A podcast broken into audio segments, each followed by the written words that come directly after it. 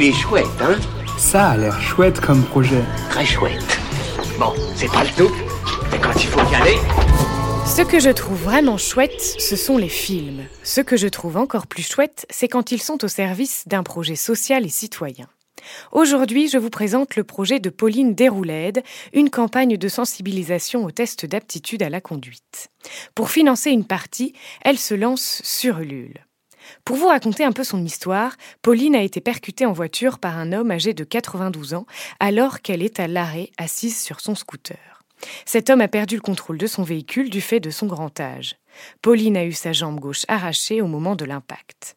Avec Cléo, une enfant victime aussi, elle souhaite faire une levée de fonds qui va servir au financement d'une campagne de communication afin de sensibiliser le plus grand nombre à la nécessité de passer des tests d'aptitude à la conduite au cours d'une vie. Le projet de la campagne de communication repose sur trois films, de 40 secondes environ, mettant en scène les dangers que peuvent représenter les personnes au volant et atteintes de troubles ordinaires.